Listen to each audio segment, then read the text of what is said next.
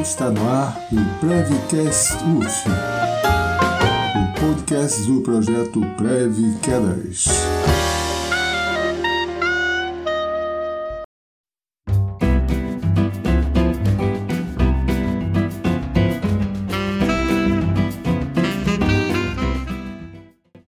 Sou Edmundo de Drummond Júnior, professor do Instituto de Educação Física da Universidade Federal Fluminense.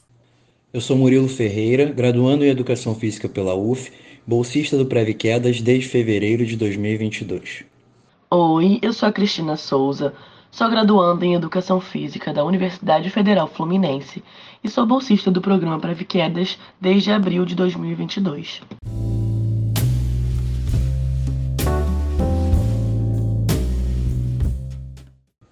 No episódio de hoje, abordaremos sobre lazer e interações sociais, tendo em vista os objetivos e benefícios que essa prática proporciona à população idosa, principalmente, enquanto uma necessidade humana básica e um direito ao exercício de sua cidadania. O aumento significativo do contingente de idosos e da proporção de mais idosos acima de 80 anos implica em novas demandas e necessidades básicas da vida humana, tais como alimentação, moradia, saneamento, aliada a uma maior preocupação com a temática do bem-estar e também da qualidade de vida deste segmento populacional.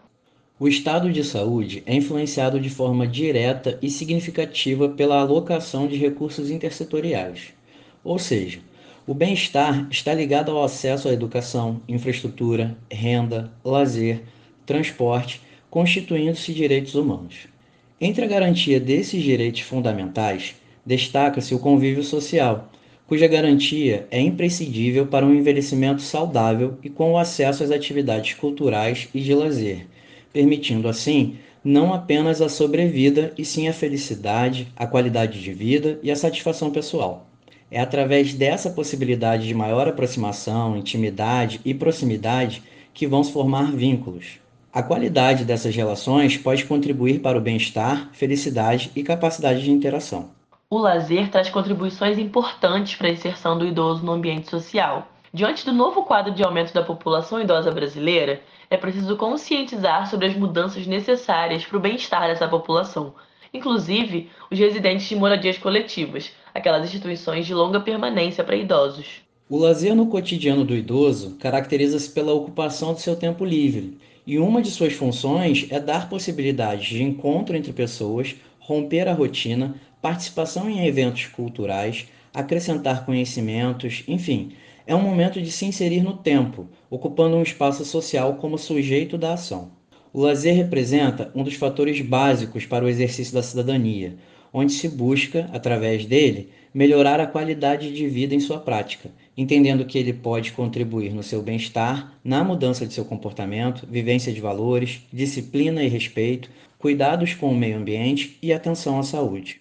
Para que o tempo seja usufruído, se faz necessária uma preparação educativa até mesmo acerca do uso e também das funções das atuais tecnologias, reelaborando a própria autonomia, possibilitando a escolha ou a renúncia de práticas de lazer conforme as suas necessidades, interesses e gostos pessoais.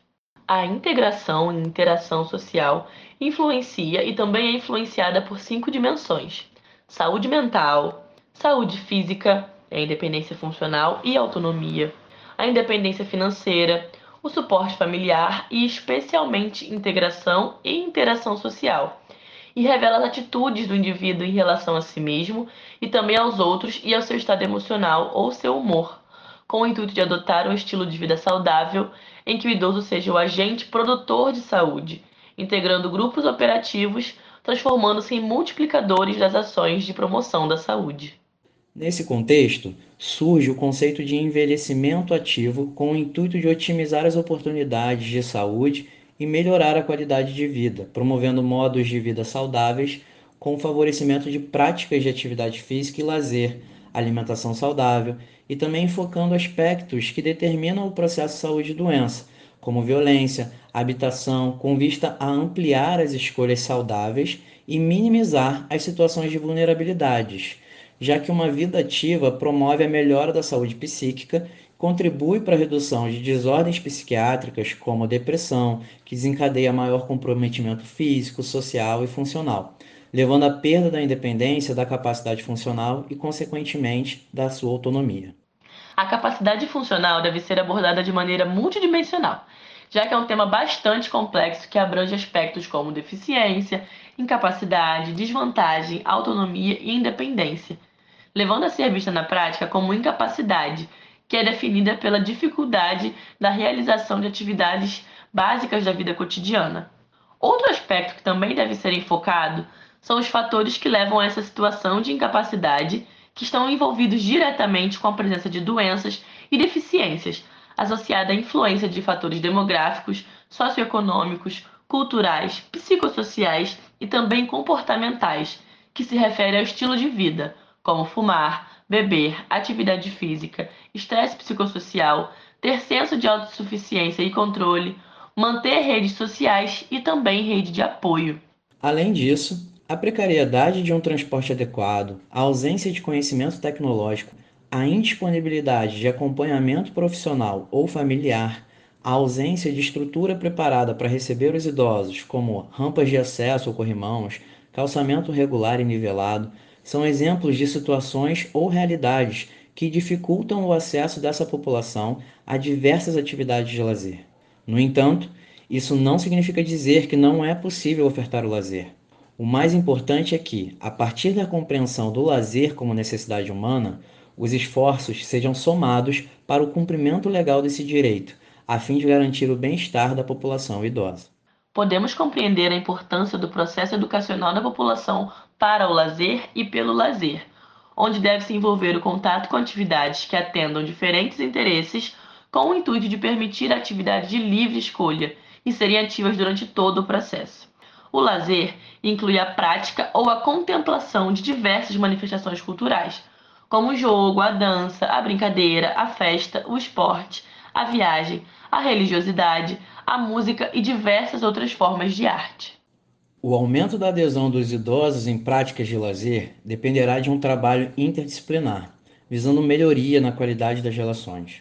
Oferecer diversas atividades não é condição única para envolver participantes, mas sim um empenho que favoreça suporte às interações entre todos os sujeitos que desfrutam dessa atividade de maneira ativa, participativa e crítica. Na descrição do episódio você encontra as referências que serviram de base para nossa pesquisa, caso queiram se aprofundar no tema. Nos comentários desse episódio do YouTube, nos diga o que achou desse conteúdo e aproveite para deixar uma sugestão de tema. Obrigado por estarem com a gente, fiquem todos bem e se cuidem. Obrigado por nos ter ouvido até aqui e até a próxima. Esse episódio foi apresentado por Murilo Ferreira e Maria Cristina Souza. Roteiro de Murilo Ferreira. Identidade visual Nicole Freitas. Edição de áudio Luciana Carvalho. Responsável pelas nossas redes sociais Mariana Lobo. O professor Dr. Edmundo de Drummond Alves Júnior é o coordenador e idealizador do programa Preve Quedas.